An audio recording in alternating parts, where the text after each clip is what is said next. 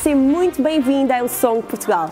É para nós uma grande honra e privilégio ter-te connosco nesta reunião. Estás connosco pela primeira vez, por que não colocares o emoji da mão aberta no chat onde te encontras ou estás a ver esta reunião em diferido, não te esqueças de ir ao song.pt barra visita e contar-nos o teu nome que nós vamos adorar ficar a conhecer-te. Agora, prepara-te, envolve-te, vai buscar o teu bloco de notas e usufrui da melhor reunião que nós podemos preparar para ti hoje. Portanto, contamos contigo para um tempo extraordinário. Obrigada por estares connosco e bem-vindo a casa. Salmo 103, livro dos Salmos, capítulo 103, versículos 1 a 5. E eu vou ler na versão o livro, podem acompanhar no ecrã. E diz assim: Ó oh, minha alma, louva o Senhor, que todo o meu ser exulte de alegria, louvando o seu santo nome. Ó oh, minha alma, louva o Senhor, sem esquecer, digam comigo, sem esquecer nenhuma das coisas boas que tem feito por mim. É Ele quem perdoa todos os meus pecados e me cura de todas as minhas enfermidades. É Ele quem livra a minha vida do túmulo e me enche com a sua bondade e misericórdia. Enche-me de coisas boas, de forma que a minha vida se renova como a da águia. Até aqui a palavra de Deus. Este salmo escrito por Davi, ele começa a exortar-nos a dizer: Ó oh, minha alma, como se ele estivesse a falar para ele próprio, louva ao Senhor de todo ou com todo o meu ser, que exulte de alegria, louvando o seu santo nome. Ó oh, minha alma, louva ao Senhor, sem esquecer nenhuma das coisas boas que tem feito por mim. Eu gosto desta expressão, sem esquecer. Porque sabem, nós às vezes esquecemos. E às vezes focamos-nos naquilo que não devemos e esquecemos-nos, às vezes, de coisas que não nos deveríamos esquecer. Nós estamos na época do Natal e eu tenho falado aqui que uma das responsabilidades culturais da Igreja é trazer de novo para o centro das comemorações do Natal o seu verdadeiro significado. Ora, Natal não é acerca de comida, embora a gente goste de comida. Amém? Alguém diz amém? amém? Eu adoro as vias. Estamos a falar de coisas de Natal, gosto das vias. Mas o Natal não é acerca de todas essas coisas que, sendo boas, não é acerca disso. Também não é acerca de presentes, embora é uma coisa boa. Mais vale dar presentes do que dar tareia, por exemplo. Então é bom, mas não é acerca disso. Também não é, e espero que ninguém fique escandalizado comigo, não é acerca de família. Ou às vezes hoje dizem, ai, Natal é família. Não, não é. Ai, Natal é quando a família se junta. Não, não é. Se tu só te juntas com a família no Natal, alguma coisa está errada. Natal não é acerca de família. Claro que as famílias juntam-se no Natal, mas esse não é o propósito. O verdadeiro significado do Natal é a celebração do nascimento do Salvador. Há uma boa notícia para dar ao mundo: que nasceu o Salvador do mundo, o nosso Salvador, o teu Salvador.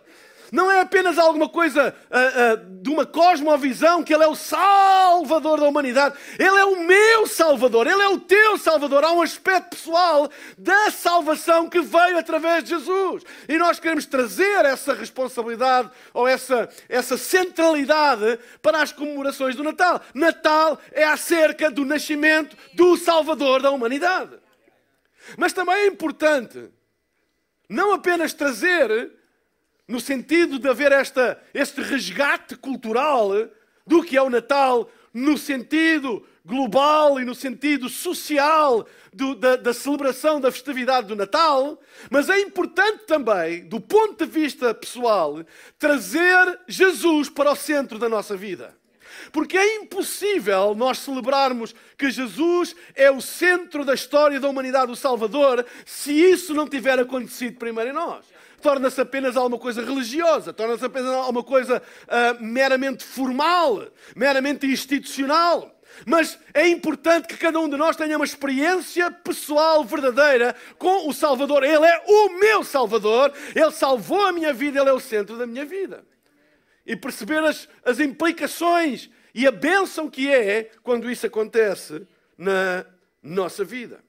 E o salmista Davi está, está realmente a falar sobre isso e a dizer: Minha alma, louva ao Senhor, não te esqueças de nenhuma das coisas boas que Ele tem feito por mim. Sabem, nós, nós às vezes tendemos a esquecer coisas boas e a focarmos em coisas más. Às vezes tornamos muito focados no negativo, muito focados no errado. Nós estamos a chegar ao final uh, uh, de um ano e há sempre aquela pergunta: como é que foi o ano? Se foi bom, se foi mau, se foi um ano positivo, se foi um ano negativo. Eu acho essa pergunta a pergunta mais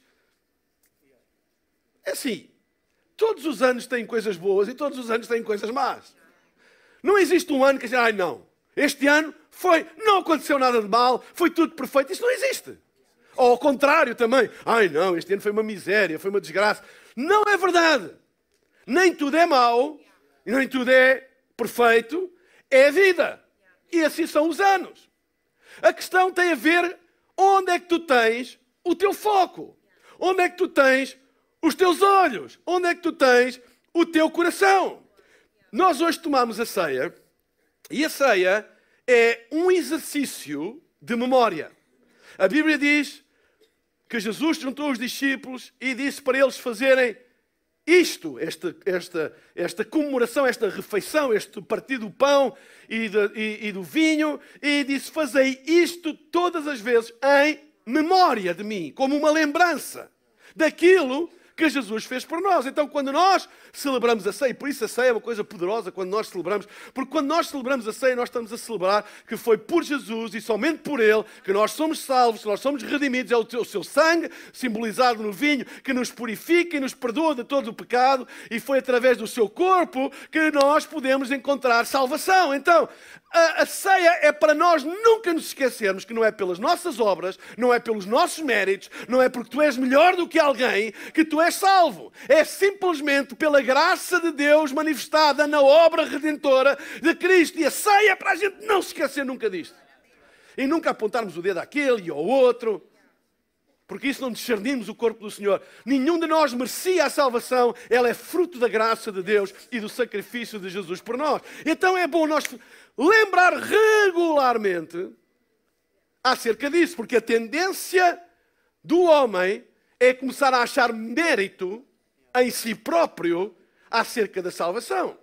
E, não, coisas, porque eu sou bom, porque eu faço coisas boas, porque eu não... E começa a colocar mérito na salvação. Não há mérito nenhum pessoal meu nem teu na salvação. Todo o mérito é dele. A ceia é para nós nunca nos esquecermos acerca disso. Então, e é tão importante que o Novo Testamento dá-lhe um cariz de mandamento, de ordenança. Só existem duas ordenanças explícitas no Novo Testamento, que é batismo e ceia. São mandamentos que, que ele manda fazer, diz façam todas as vezes que se reunirem em memória de mim. Então, o exercício da memória ajuda-nos a ter foco, a não perder o foco. A nós nos lembrarmos das coisas ajuda a não perder o foco. Por exemplo, uma pessoa negativa é uma pessoa que tem um foco nas coisas más que acontecem. O foco dela é aquilo é aquilo que vê, é aquilo que prende a sua atenção. Então, como tem um foco só numa coisa, se você apontar um foco de luz só para uma coisa, só vai ver aquela coisa. Não vai ver o que está à volta. E a Bíblia ensina para nós termos exercício de memória para nos forçarmos a nós mesmos também a olhar para as coisas boas que têm acontecido na nossa vida, porque isso traz equilíbrio à nossa alma. Pensar assim: não, não, não, não, não. Eu não sou um falhado. Não, não, não, não, não. Não é tudo mal. Aconteceram coisas boas na minha vida também. E nesta passagem, o salmista Davi está a chamar a atenção dele próprio para isso. Porque se há pessoa, quem conhece a história do Davi, a gente lembra o Davi que derrotou o Golias, o Davi que foi rei de Israel. Mas o Davi, leiam a história dele. Eu não quero dizer mal dele, não quero aqui vir difamar o Davi, mas está escrito. ele nem sempre fez tudo bem. A vida dele não é um exemplo de nada de perfeição. E algumas das coisas que ele fez tiveram consequências graves na vida dele e na vida da família dele e das pessoas à volta dele. Mas ele estava a dizer, oh minha alma, não te esqueças também das coisas boas que Deus fez por ti. Porque é importante para o nosso equilíbrio, é importante para termos uma mente sã e um coração equilibrado, é importante nós exercermos memória de coisas que às vezes nós não damos conta delas, nem damos valor, mas elas são importantes na nossa vida. Deixem-me dizer-vos uma coisa: as coisas mais importantes na nossa vida são aquelas que mais, mais, mais estão connosco, mais tempo estão connosco e nós não valorizamos assim tanto. Mas elas são fundamentais, porque sem elas nós não tínhamos a vida que temos, não vivíamos. E às vezes é importante lembrar. É importante trazer à lembrança as coisas boas que acontecem na nossa vida. E neste caso, Davi diz as coisas boas que Deus fez por ele. O título da minha mensagem hoje é Lembra-te que é Ele. Lembra-te que é Ele. E é isso que Davi faz com ele próprio. Nos dois primeiros versículos, ele fala acerca de louvar a Deus, da sua alma não esquecer de nenhuma das coisas boas que Deus tem feito. E depois ele, no versículo 3, 4 e 5, lista algumas coisas que Deus fez por ele e que ele nunca se pode esquecer. E estas coisas estão aqui na palavra de Deus, porque aquilo que Deus fez por Davi, ele fez por todos nós aqui hoje também. E é bom que a gente não se esqueça destas coisas fundamentais que ele fez pela nossa vida. Tu não és um miserável, tu não estás sozinho no mundo, Tu não estás esquecido. Tu tens um Deus que te ama. Tu tens um Deus de mão estendida para ti. Tu tens um Deus que te restaura. Olha para Ele hoje, porque é Ele. É Ele, somente Ele. Lembra-te que é Ele e somente Ele que nos ajuda.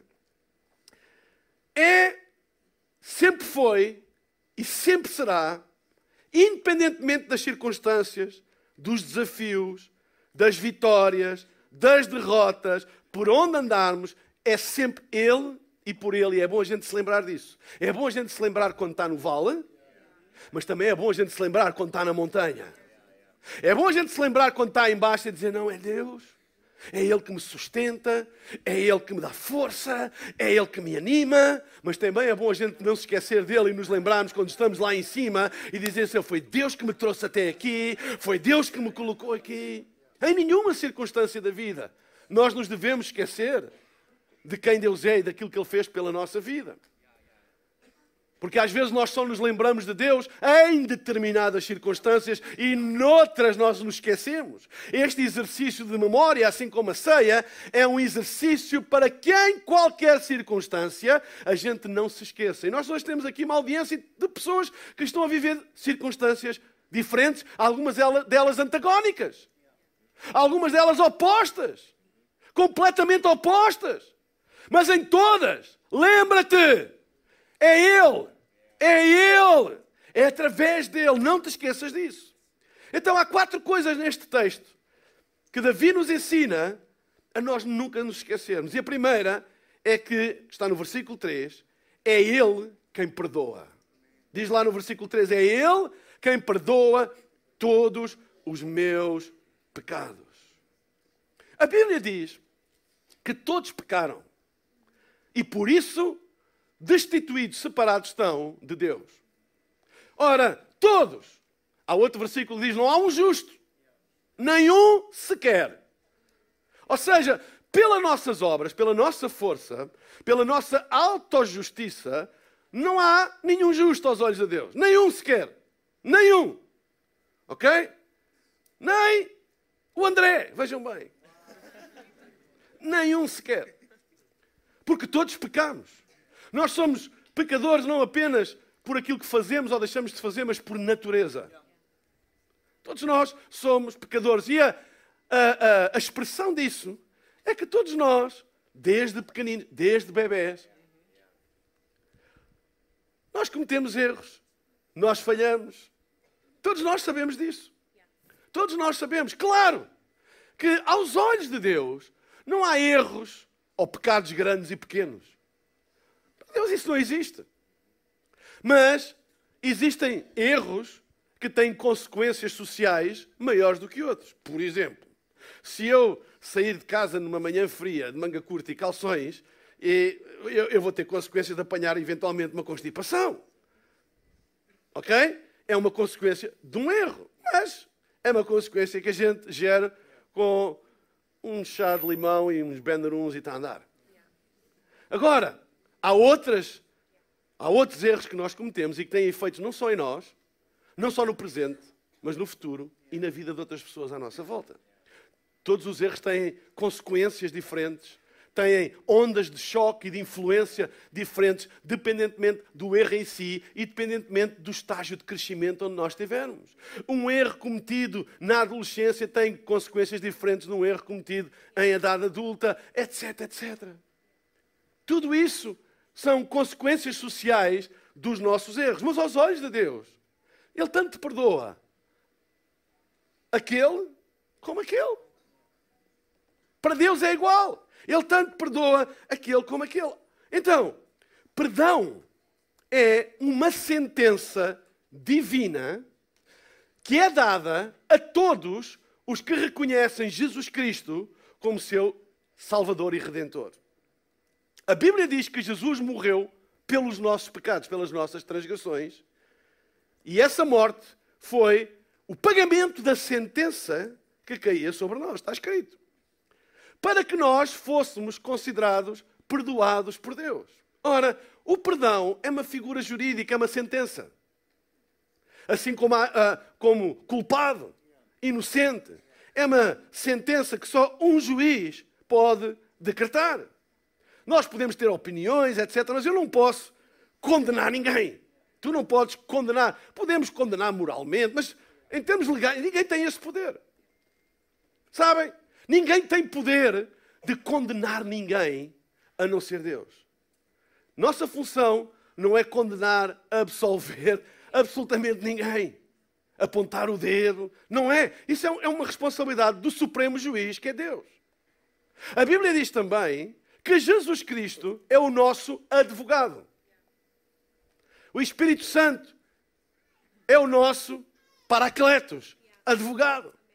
Ele é o nosso defensor. Cristo Jesus, ele morreu por nós, pagou o preço dos nossos pecados, a pena que nós deveríamos cumprir caiu sobre ele, para que ele possa interceder por nós diante do juiz, para que ele nos declare não mais culpado, mas perdoado. Perdoar é uma sentença. Ou seja, Deus declara perdoado todos aqueles que reconhecem Jesus Cristo como seu Salvador, que pagou o preço por nós. Quando nós reconhecemos isso, a sentença que vem desse facto é perdoado. Então, perdão é uma sentença divina. Nós temos o diabo, que é o acusador. A Bíblia fala que ele é o acusador dos irmãos. Não te juntes à equipa legal do diabo acusando as pessoas. Não te juntes. Ok? A acusação é a especialidade do inimigo. O nosso papel, segundo a Bíblia, é testemunhas. Nós apenas somos testemunhas. Nós apenas dizemos a bondade de Deus, aquilo que Ele fez pela nossa vida. Então deixa-me dizer-te uma coisa. Quando nós recebemos Jesus, e tu hoje tens a oportunidade, se nunca fizeste, de dares a tua vida a Jesus. Isto é mais do que uma adesão, isto não tem nada a ver com uma adesão à religião, é, isto tem a ver com a tua eternidade. Eu reconheço que eu preciso de Jesus, porque Ele é o meu substituto, Ele é o meu redentor, para que eu não possa ver mais em condenação, mas viver em perdão. Há pessoas que vivem com vergonha do seu passado, com a culpa do seu passado, carregam a culpa do seu passado. Nós carregamos consequências do nosso passado. E há consequências que nós não podemos fazer nada acerca delas. São consequências das coisas que nós fizemos. Mas tu não tens que carregar a vergonha e a culpa, porque Ele perdoou-te. Tu podes, através de Jesus, receber esse perdão e viveres livre da condenação e da culpa e da vergonha. É um peso que tu não tens que levar para o resto da tua vida. Não importa aquilo que tu fizeste, se tu te arrependeres diante de Deus, tu podes ser perdoado nesse mesmo instante que te arrependes, porque é Ele que nos perdoa, como o salmista Davi disse. E ele sabia do que é que estava a falar. Porque Davi, quem conhece a história, Davi, eu não estou aqui a dizer mal de ti, estou-te a defender. Mas nós conhecemos a história de Davi. E porquê é que eu vezes pergunto, porquê é que Deus, porquê é que é permitido que estas falhas, algumas delas morais, bem complicadas, bem truncadas, bem ali meio estranhas, ficassem registadas por escrito? Alguém quer que as suas falhas fiquem registadas por escrito? A gente quer é que os nossos feitos, não é? As nossas, fique registado, não é? Fiz isto, marquei dois golos, fiz não sei o quê, pá, pá, pá, pá. Tu não queres ser conhecido por os penaltis que falhaste. Tu queres ser conhecido pelos golos que marcaste. Nós gostamos de ser conhecidos pelos nossos bons feitos e os maus. Mas a Bíblia fala acerca dos pecados de Davi e coisas bem complicadas que ele fez. E eu às vezes pergunto, Deus, porquê é que tu permites isso? envergonhar do teu servo Davi, mas não é envergonhar, é para nós podermos entender a grandeza do perdão de Deus. Quando ele escreve estas coisas, ele, porque há muita gente que fala de teoria, há muita gente que fala sem saber do que é que está a falar. Davi sabia do que é que estava a falar quando ele diz: És tu que perdoas os meus pecados. Ele sabia do que é que estava a falar, porque ele conseguia viver não mais com a culpa e a condenação e a vergonha dos seus pecados, porque ele sabia que era perdoado. Tu hoje és perdoado. Se tu deres a tua vida a Jesus, és perdoado. Não vivas mais como condenado, não vivas mais com culpa, não vivas mais com vergonha, não vivas mais a pensar que és indigno e que tu não mereces nada. Tu não mereces nada, mas em Cristo tu tens todas as coisas, todas as bênçãos celestiais. O perdão é teu por causa de Cristo Jesus. Hey, Tu és perdoado porque é Ele quem te perdoa. No Salmo 103, versículo 11 a 14, diz assim: Pois quanto o céu está elevado acima da terra, assim é grande a sua misericórdia para com os que o temem. Quanto está longe o Oriente do Ocidente, assim afasta de nós as nossas transgressões. Como um pai se compadece dos seus filhos, assim o Senhor se compadece daqueles que o temem, pois Ele conhece a nossa estrutura e lembra-se de que somos pó. O teu passado não te governa mais, não é mais o teu Senhor. Sabem, há pessoas que a sua identidade ainda está seus, nas suas falhas e nos erros do seu passado. Às vezes nós, sei lá, coisas muito simples na nossa conversa, do dia a dia, que nós tendemos a identificar as pessoas pelas suas falhas. Por exemplo, alguém chega só perto de ti e diz assim: Olha, ontem estive com o Jaquim. Um nome bem português. Então, como há muitos, qual Joaquim? Qual Joaquim? E alguém assim, Joaquim, aquele que é jogador de futebol. Disse, não, não, não. Joaquim, aquele, aquele que é alcoólico. Olha, tive com a Maria. Qual Maria? Aquela que é advogada. Não, não, não, não. Não, eu tive com a Maria. Aquela que deixou o marido. Vocês entendem? Nós muitas vezes identificamos a identidade das pessoas conectada aos seus erros. E isso é uma carga que as pessoas levam muitas vezes para o resto da vida. Por causa dos erros que cometeram, das falhas que cometeram. Não entre... Mas levam. Mas deixem-me dizer uma coisa, eu creio. Quando alguém é perdoado por Jesus, não é mais Joaquim o alcoólico. Oh Maria, a divorciada, é Joaquim o filho de Deus, e Maria, a filha de Deus, a sua vida foi redimida, porque é Ele que nos perdoa. Não deixes que as tuas falhas determinem a tua identidade. Tu não és as tuas falhas. Tu és aquilo que a Bíblia diz que tu és. Dá a tua vida a Jesus, chega-te a Ele e encontra ou reencontra a tua identidade no perdão de Deus. O salmista continua dizendo: é Ele que nos perdoa. E depois no versículo 3, na parte B do versículo, ele mostra que é Ele que nos cura. Diz assim: Me cura de todas as minhas doenças. Um dos nomes de Deus, nós, é, muito, é interessante nós estudarmos na teologia, existe uma disciplina que estuda os nomes de Deus no Velho Testamento. E, e porquê é que é importante nós estudarmos os nomes de Deus no Velho Testamento? Porque os nomes falam-nos de identidade. E é interessante nós percebermos nas Escrituras que todas as coisas criadas, elas têm um nome dado por coisas criadas. Quando Deus criou todas as coisas, disse ao homem para ele dar nomes aos animais. Mas a Deus ninguém dá nome. Ninguém deu nome a Deus. Bem, há pessoas que hoje em dia tentam dar nomes a Deus e chamam-lhe injusto, chamam-lhe tirano, chamam... mas isso tem a ver com pessoas que não conhecem.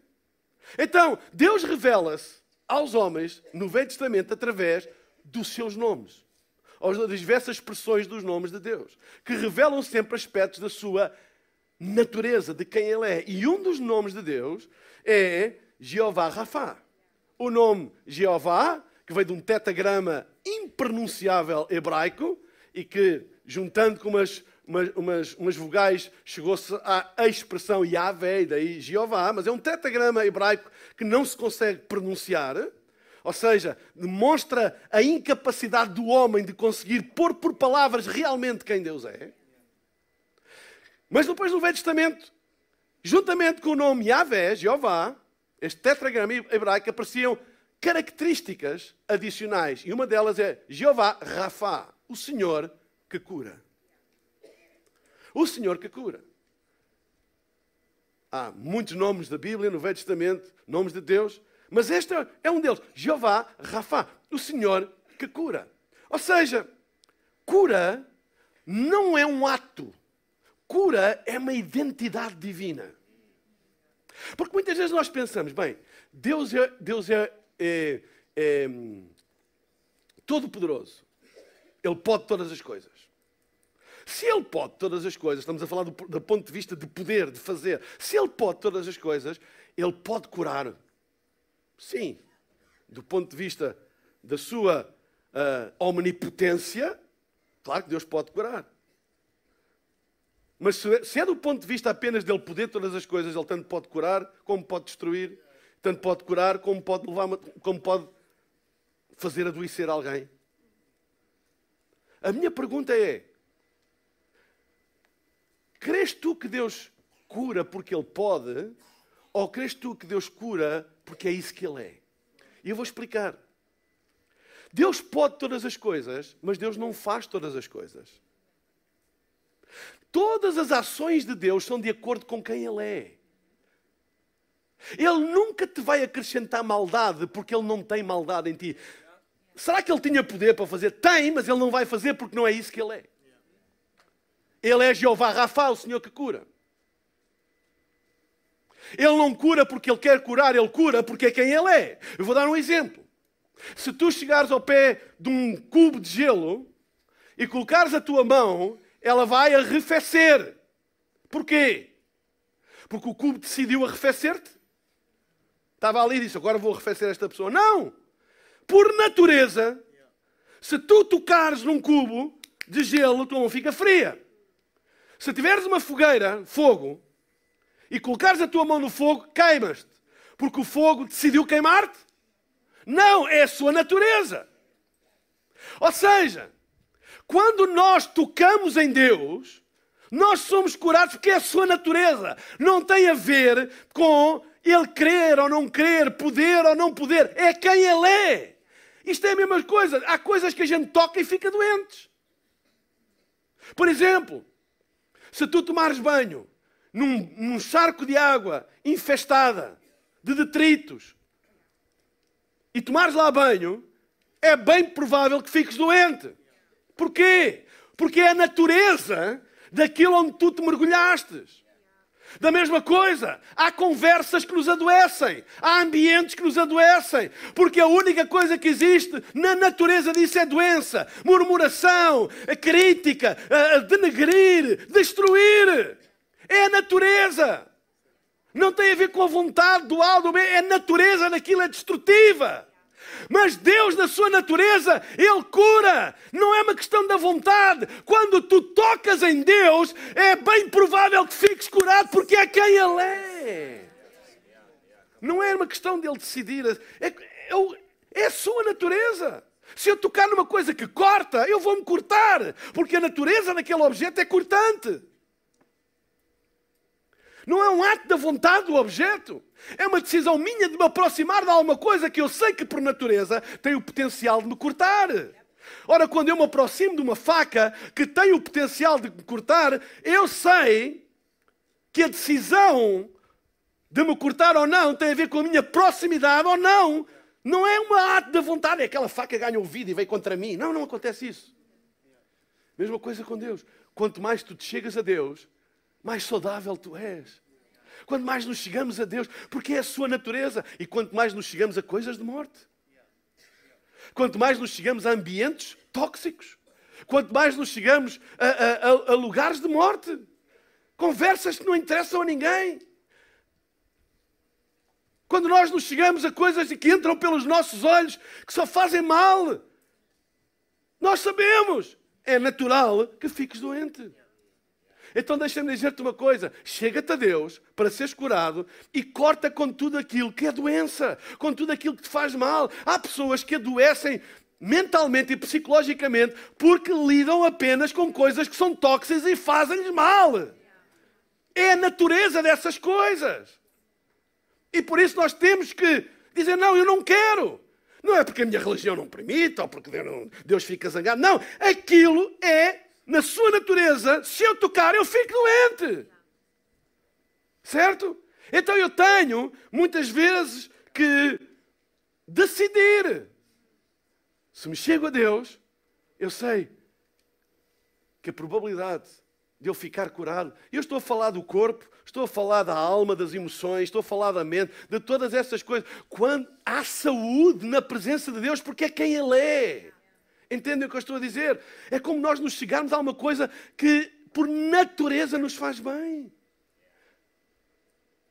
Quando alguém está com, não é? Como vem de um ambiente tóxico, cheio de fumos e vem ao ar livre. Não foi a natureza que se resolveu focar em ti e dar-te ali. Não! É, é, é a natureza das coisas. Quando a Bíblia fala para nós nos chegarmos a Ele, porque é Ele quem nos cura. Porque é a natureza dele. E afastar-nos de tudo aquilo que traz doença. E nós sabemos que há coisas que são doentias, que trazem doença à nossa vida, trazem doença à nossa mente, trazem doença à nossa família, trazem doença ao nosso corpo, trazem doença aos nossos relacionamentos. Afasta-te disso. E chega-te a Deus que traz saúde. Amém? Número 3. Primeiro é Ele que perdoa, é Ele que cura. E número 3, está no versículo 4, é Ele que livra. É Ele quem livra a minha vida do túmulo. Deus é o nosso libertador, mas Ele é a nossa liberdade. Não é só o libertador, Ele é a nossa liberdade. No Salmo 56, versículo 13, diz assim: Pois tu livraste a minha alma da morte, como também os meus pés de tropeçarem, para que eu ande diante de Deus na luz dos viventes. Deixa-me dizer-te uma coisa tudo aquilo que te amarra, tudo aquilo que te subjuga, não vem de Deus. Seja o que for. Há um lugar na nossa vida, há um trono na nossa vida que deve ser ocupado por Deus e não por outras coisas.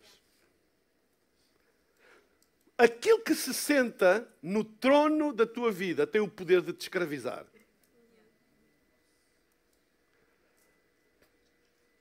Não te deixes escravizar por nada criado. Nada. A Bíblia é bem clara na Epístola aos Gálatas, quando o apóstolo Paulo escreve à igreja de Gálatas e diz assim: Não vos torneis a colocar de novo debaixo de um jugo da escravidão, porque Ele vos libertou. Nada das coisas criadas devem dominar as coisas criadas. Coisas criadas não devem dominar coisas criadas. Não te deixes de dominar por nenhuma planta.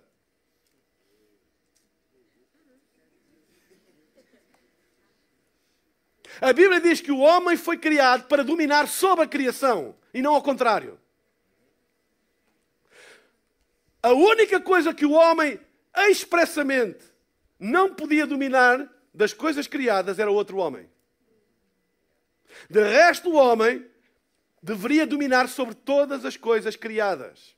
Nós vivemos numa época de uma escravidão encapotada, em que coisas criadas dominam o homem.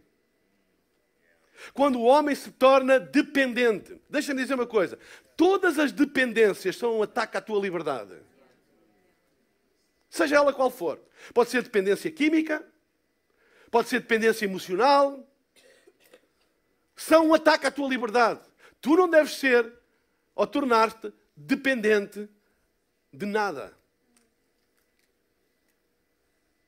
Uma dependência de uma coisa que tu, na essência, não necessitas, mas tornaste dependente. Quando alguém fica dependente de uma, por exemplo, uma substância química, a realidade é que a maioria das pessoas vive sem essa dependência. Essa dependência foi adquirida. Foi adquirida. Ou seja, no lugar, no, no lugar do trono dessa pessoa, sentou-se um químico, coisa qualquer, que começou a governar a vida dessa pessoa. Ora, isso pode ser também uma outra pessoa, uma dependência emocional. Não, não entres a nenhum relacionamento em que tu te subjugas emocionalmente a alguém. Relacionamentos não é subjugar emocionalmente ninguém. Ou depender. Ah, eu não consigo fazer nada sem ele. Eu não consigo. Isso não é bom. Porque isso é dependência. Uma coisa é a gente sentir falta, sentir saudades. Agora, não há dependência. Nenhuma. E há pessoas que confundem dependência com muita ligação. Isso não é, isso não é uma coisa boa. Não é uma coisa boa. Podemos sentir a falta, gostar, mas não depender. Não te deixes depender emocionalmente por nada nem ninguém. Porque tu fostes liberto. E Ele quer te libertar. Amém? A nossa única dependência deve ser dele. Eu dependo dele para viver. Eu dependo dele para respirar. Eu dependo dele para o meu futuro. Liberdade. Há pessoas que pensam que são livres, mas são escravas porque não conseguem dizer não. Uma pessoa que não é capaz de dizer não é um escravo. E diz assim: Ah, eu sou livre, faço tudo o que me apetece. Não, não és, és um escravo. És um escravo dos teus próprios desejos, és um escravo das tuas próprias ambições, és um escravo das tuas próprias tendências, mesmo que isso prejudique a tua vida. Isso é escravidão, não é liberdade.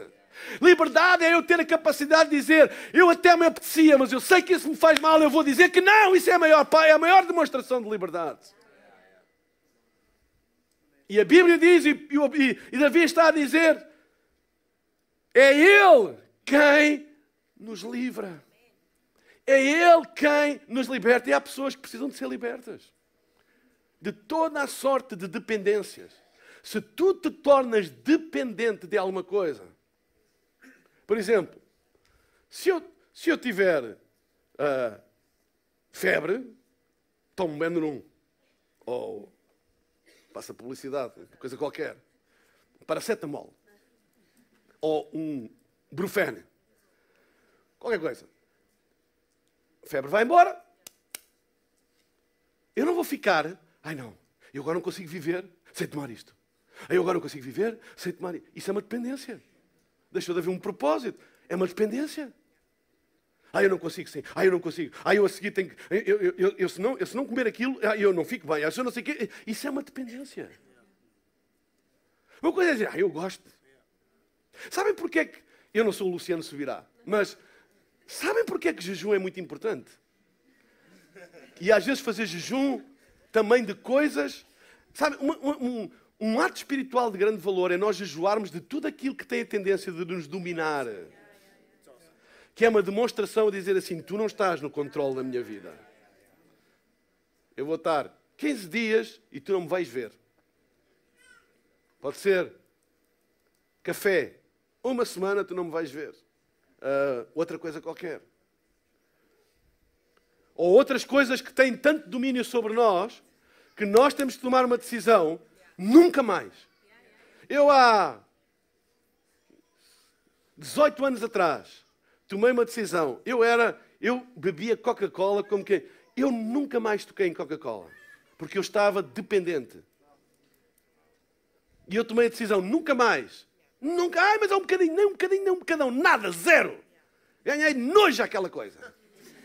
Eu estou brincando. Não! Eu sei que tenho o poder de me dominar. Eu não me vou meter, de, eu não vou brincar com isso. Há outras pessoas que não faz diferença nenhuma, outras coisas, mas tudo aquilo que tu percebes que tem poder para dominar a tua vida, jejua disso. Diz assim: Tu não vais dominar a minha vida. Eu não vou ser um escravo teu. Eu não vou ser um escravo teu. Eu não vou, eu não vou, eu não vou mudar a minha vida porque estou dependente de ti. Vocês estão a entender o que eu estou a dizer? É Ele que nos liberta. Pensamentos, hábitos.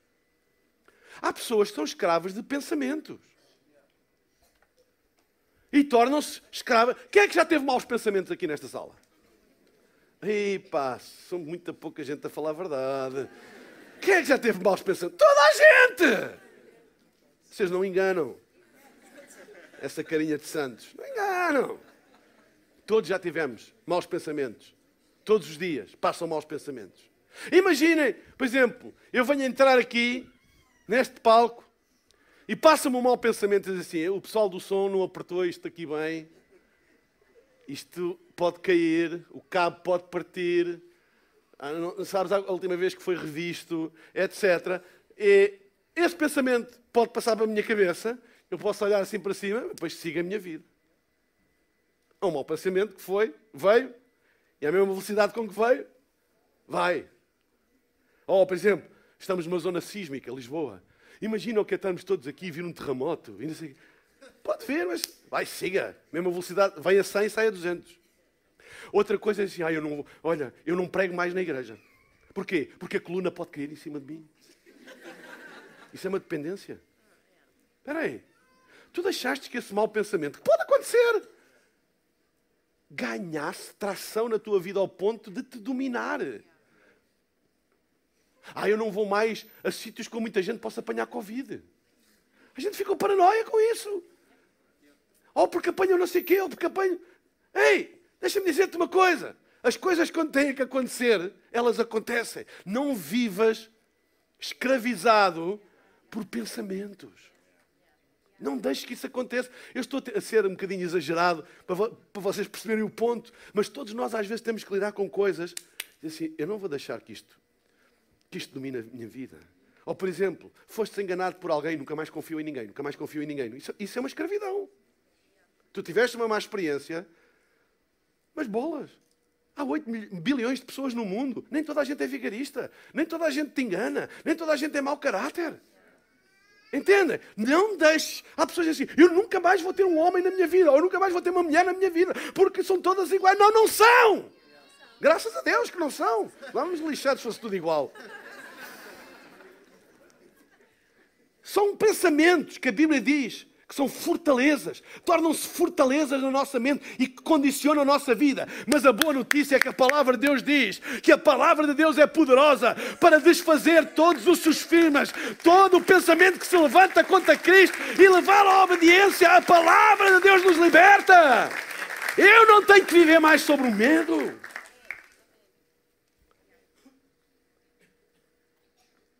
Número 4 e último. Banda. Bora. É Ele que nos perdoa, é Ele que nos cura, é Ele que nos livra. E em último lugar, no versículo 5, é Ele que nos enche e renova. Olha o que diz: Enche-me de coisas boas, de forma a que a minha vida se renove como a da águia. Renovação só acontece quando nós colocamos em nós algo que ainda não estava cá dentro. Renovar. Quando, se eu tiver a, garrafa com água há 10 dias aqui, não é o caso, mas imaginem, 10 dias. E dizem assim: Olha, isso já está aí há 10 dias, é bom tu renovares a água. O que é que eu tenho que fazer? E voltar a encher. É uma garrafa, água renovada. O que é que a Bíblia diz? A Bíblia diz: Deixa que Ele te encha de coisas boas de forma que a tua vida se renove. Às vezes tem que vazar algumas coisas e encher alguma coisa nova vinda do céu para trazer renovação. Deus quer encher-nos de coisas boas. Minha pergunta é: a tua vida está cheia de quê? Há pessoas que estão cheias de ódio, ou de amargura, ou de ressentimento. Como é que a gente sabe? Toca nelas. Tu vais ver o que é que sai logo. Fala com elas. Vem logo. Porque é o que elas estão cheias. Mas a Bíblia diz que nós podemos ser renovados. Como? Enchendo a nossa vida de coisas novas. Sabem? A nossa vida é um bocado como uma esponja. Nós absorvemos aquilo que entra pelos nossos sentidos. Toda a informação no mundo natural, ela vem pelos cinco sentidos: pela visão, pela audição, pelo olfato, pelo paladar e pelo tato. É assim que toda a informação entra no mundo natural, entra em nós. E tudo aquilo que entra em nós tem a capacidade de fazer bem ou fazer mal. É como a comida. É como a comida. Por isso é que quando às vezes vai ao médico, faz-se as análises, o médico chama e diz: ah, o senhor está com o colesterol muito alto. O que é que ele diz? Olha, vai ter que deixar de comer o chouriço, a picanha, tem que comer bichinho grelhado. Não, pode, não estou aqui a dar nenhuma aula de nutrição, é aquilo que eu ouço, não é? Acabou-se as batatas fritas. Porquê? Porque aquilo que você comer vai influenciar o estado do seu corpo. Na alma é a mesma coisa.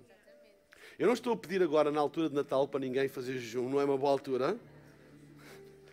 Janeiro é uma boa altura. By the way, em janeiro vamos ter Revival Month. Vai ser incrível. Todos os domingos, reunião das 5 e meia, vamos ter sempre alguma coisa poderosa a acontecer. Mas, sabem, nós temos que decidir o que é que entra na nossa vida. Alguém um dia disse que nós precisávamos de andar sempre com dois anjos. Eu já conheci alguém no Brasil que os dois anjos que ele tinha até tinham um nome. Ele dizia que andava. De... Isto é outra história.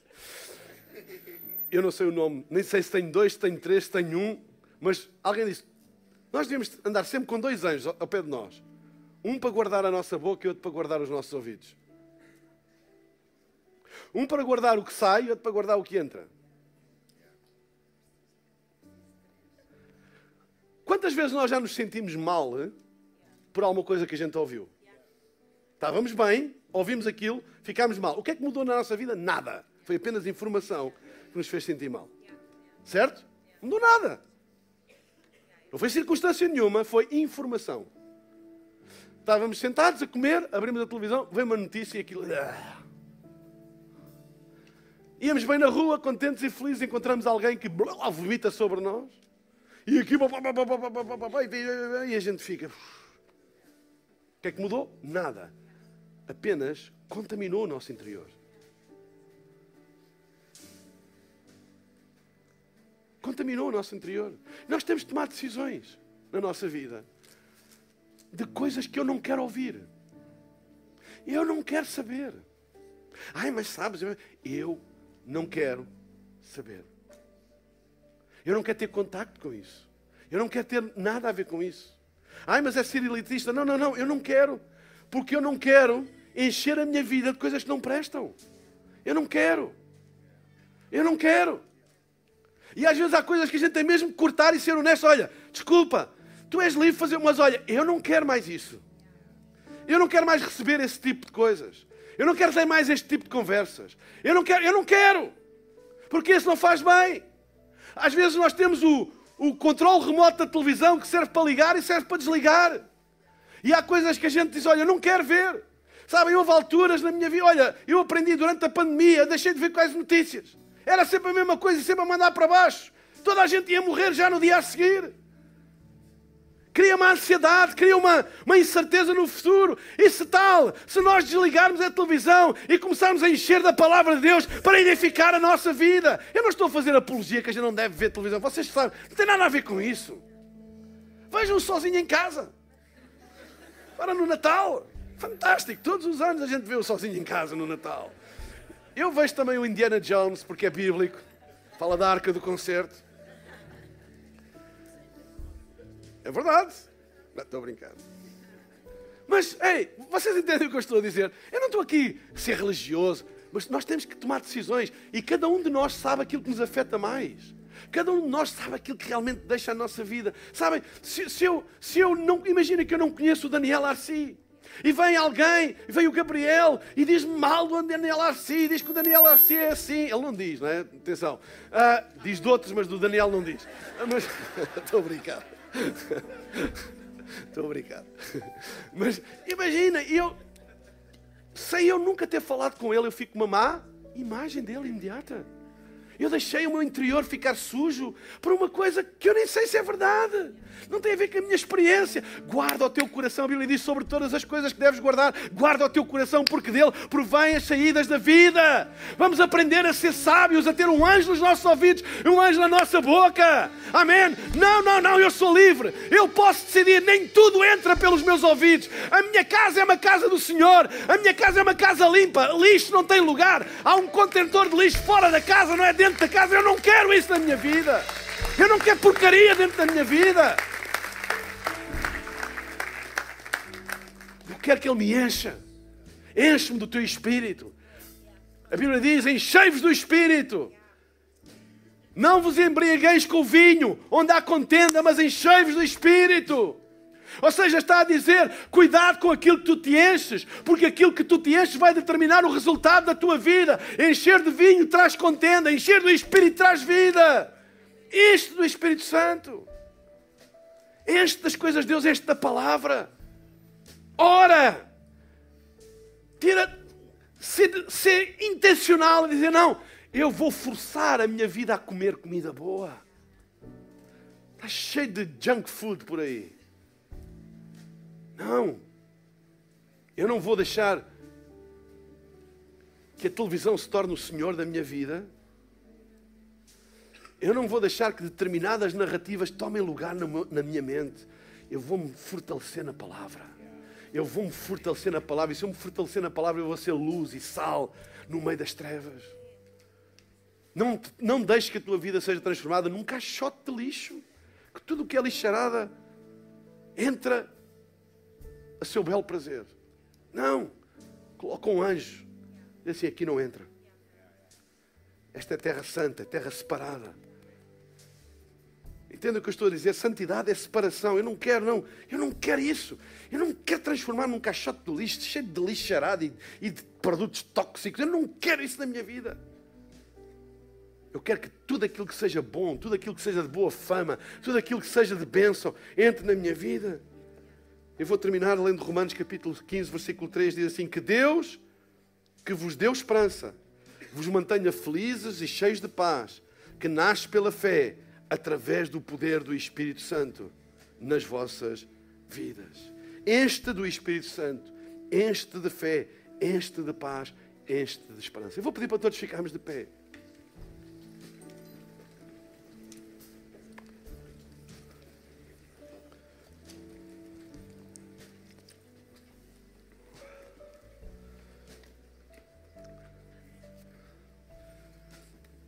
Enquanto todos estamos de pé, eu vou pedir agora para não haver movimento na sala. Eu queria fazer um apelo, um convite a todas as pessoas que estão aqui ou que estão em casa a assistir online. Vou só pedir para não haver movimento na sala agora, por favor. Este é um convite muito importante, é um desafio. Porque isto vai mudar a tua eternidade. Não há decisão mais importante na vida do que a decisão de nos chegarmos a Deus e dar a nossa vida a Jesus e fazer a nossa paz com Deus. Não há decisão mais importante do que essa. Apesar de ser uma decisão simples e fácil de se tomar, é uma decisão que tem um impacto para a eternidade. E eu hoje queria desafiar todas as pessoas que estão aqui e que nunca tomaram a decisão de dar a sua vida a Jesus. O que é isto que quer dizer? De nunca tomar uma decisão de convidar Jesus Cristo a ser o seu Senhor e Salvador. Eu não estou a falar de religião, eu não estou a falar apenas de ir à igreja, eu não estou a falar apenas de acreditar na existência de Deus, eu estou a falar de tu convidar Jesus a ser o teu Senhor e Salvador. Da mesma maneira que ele nasceu em Belém, há dois mil e tal anos atrás, que ele nasça no teu coração. E deixa-me dizer-te, a tua vida não precisa de estar em ordem para que ele nasça dentro de ti, porque se ele nasceu numa manjedoura, que é o lugar menos apropriado para alguém nascer, ele pode nascer no coração de qualquer pessoa, independentemente do estado onde ela está ou como ela está. Ele pode nascer no teu coração hoje. Se tu lhe disseres, Jesus, eu preciso de ti, eu quero experimentar o que é viver contigo. E eu queria desafiar-te a tu tomares esta decisão hoje. Queria juntar a este grupo de pessoas um outro grupo de pessoas. Pessoas que já tomaram esta decisão um dia, mas que têm estado longe de Deus, afastados de Deus, a fé deles esfriou por muitos motivos, e motivos até do ponto de vista humano e social válidos e, e fortes. Mas não há nada suficientemente válido e forte para te afastar de Deus. Toma hoje a decisão de fazeres a tua paz com Deus, a tua reconciliação com Deus, com os caminhos da fé. Volta para Ele. Eu queria alargar este convite também a este grupo de pessoas. E vou pedir que façam daqui a pouco uma coisa, quando eu disser.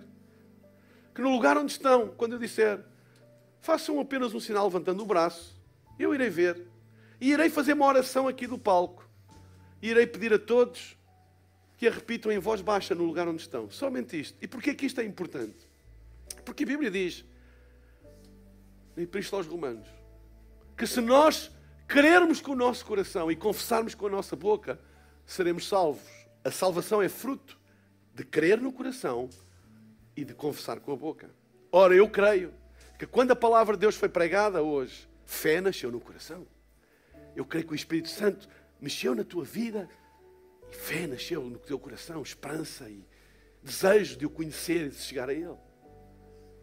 E esta oração que eu vou fazer e que vou pedir para tu repetires é apenas uma confissão porque a fé precisa da confissão para a salvação.